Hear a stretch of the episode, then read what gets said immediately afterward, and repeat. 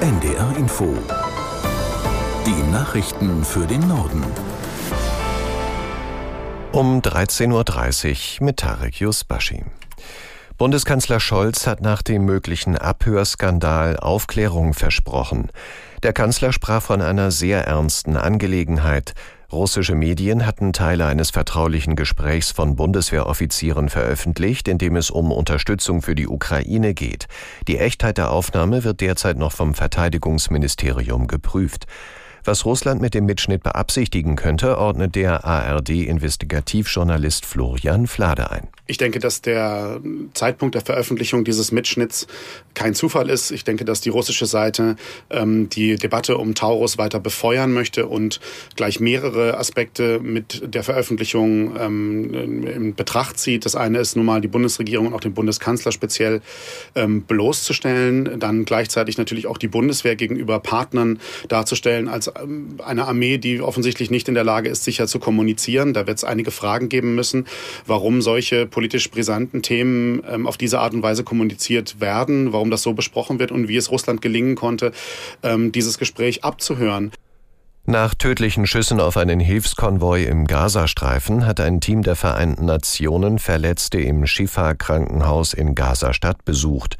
Mehr als 200 Menschen seien dort gestern noch in Behandlung gewesen, viele von ihnen mit Schusswunden, heißt es. Laut UN sind mehr als 700 Verletzte und mehr als 70 Leichen in die Klinik gebracht worden. Nach palästinensischer Darstellung eröffneten israelische Soldaten das Feuer auf eine große Menschenmenge, die sich Lieferungen von einem Hilfskonvoi holen wollte. Israel machte vor allem das Gedränge dort für die vielen Toten verantwortlich. Die Soldaten hätten Warnschüsse abgegeben, als sich die Menge ihnen bedrohlich näherte. In Russland hat es im Zusammenhang mit der Beerdigung des Kreml-Kritikers Alexei Nawalny zahlreiche Festnahmen gegeben. Zuvor hatten Tausende in Moskau und in anderen russischen Städten an Trauerveranstaltungen teilgenommen. Aus Berlin Jürgen Buch. Über 120 Festnahmen zählte die russische Menschenrechtsorganisation OWD Info. Es sei nicht auszuschließen, dass die Sicherheitskräfte im ganzen Land deutlich mehr Personen festgenommen haben, so die Organisation. Die meisten Fälle hat es demnach in der sibirischen Millionenstadt Novosibirsk gegeben, außerdem in fast zwei Dutzend weiteren Städten des Landes. Dort hatten die Menschen ihre Trauer über den Tod Nawalnys bekundet und Blumen niedergelegt oder Kerzen angezündet. In St. Petersburg wurde eine einzelne Demonstrantin verhaftet, die einen handschriftlichen Zettel hochhielt, auf dem lediglich stand Ich habe keine Angst. In der Regel wurden die Festgenommenen später wieder freigelassen, einige wurden aber über Nacht festgehalten.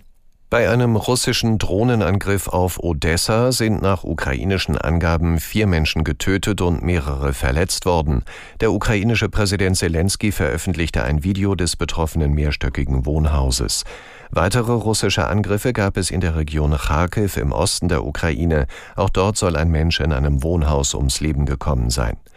Zelensky schrieb in sozialen Medien, sein Land brauche eine stärkere Flugabwehr, um die Bevölkerung effektiv vor russischem Terror zu schützen. Bei der Parlamentswahl im Iran liegen nach ersten Teilergebnissen die Hardliner vorn. Das berichten staatliche Medien. So habe etwa in der Hauptstadt Teheran ein Bündnis erzkonservativer Kandidaten die meisten Sitze gewonnen. Die Wahlbeteiligung lag demnach landesweit bei nur 41 Prozent. Aus Istanbul Karin Sens. Das staatliche Fernsehen zeigte gestern Bilder von Schlangen an den Wahllokalen. Dagegen kursieren im Internet Videos von langen Schlangen bei einem Fastfood-Restaurant neben einem leeren Wahllokal und Menschen, die lieber Schlitten fahren und eine Schneeballschlacht machen, als wählen zu gehen. In einer Kleinstadt in der Provinz Khuzestan im Westen des Iran sollen Bürger die Kandidaten aus der Stadt gejagt haben, mit den Worten, sie würden darauf verzichten, sich von ihnen im Parlament vertreten zu lassen. Die Wahllokale sollten eigentlich gestern um 18 Uhr schließen. Die iranischen Behörden verlängerten die Öffnungszeiten allerdings immer wieder am Ende bis Mitternacht. Mehr als 60 Millionen Iranerinnen und Iraner waren dazu aufgerufen, zum einen ein neues Parlament zu wählen, zum anderen Mitglieder für den Expertenrat, der gegebenenfalls einen neuen obersten Führer bestimmt. Im Landkreis Rothenburg laufen die Ermittlungen nach den tödlichen Schüssen auf vier Menschen in der Nacht zu Freitag. Der mutmaßliche Täter sitzt in Untersuchungshaft. Der Bundeswehrsoldat hatte sich der Polizei gestellt. Er soll in den Gemeinden Schesel und Botel vier Menschen erschossen haben. Ob er schon eine Aussage gemacht hat, ist nicht bekannt. Unklar ist unter anderem noch das genaue Motiv und welche Bezüge es zu den Opfern gibt. Im Auto des Mannes fand die Polizei einen Molotow-Cocktail und Munition. Das waren die Nachrichten.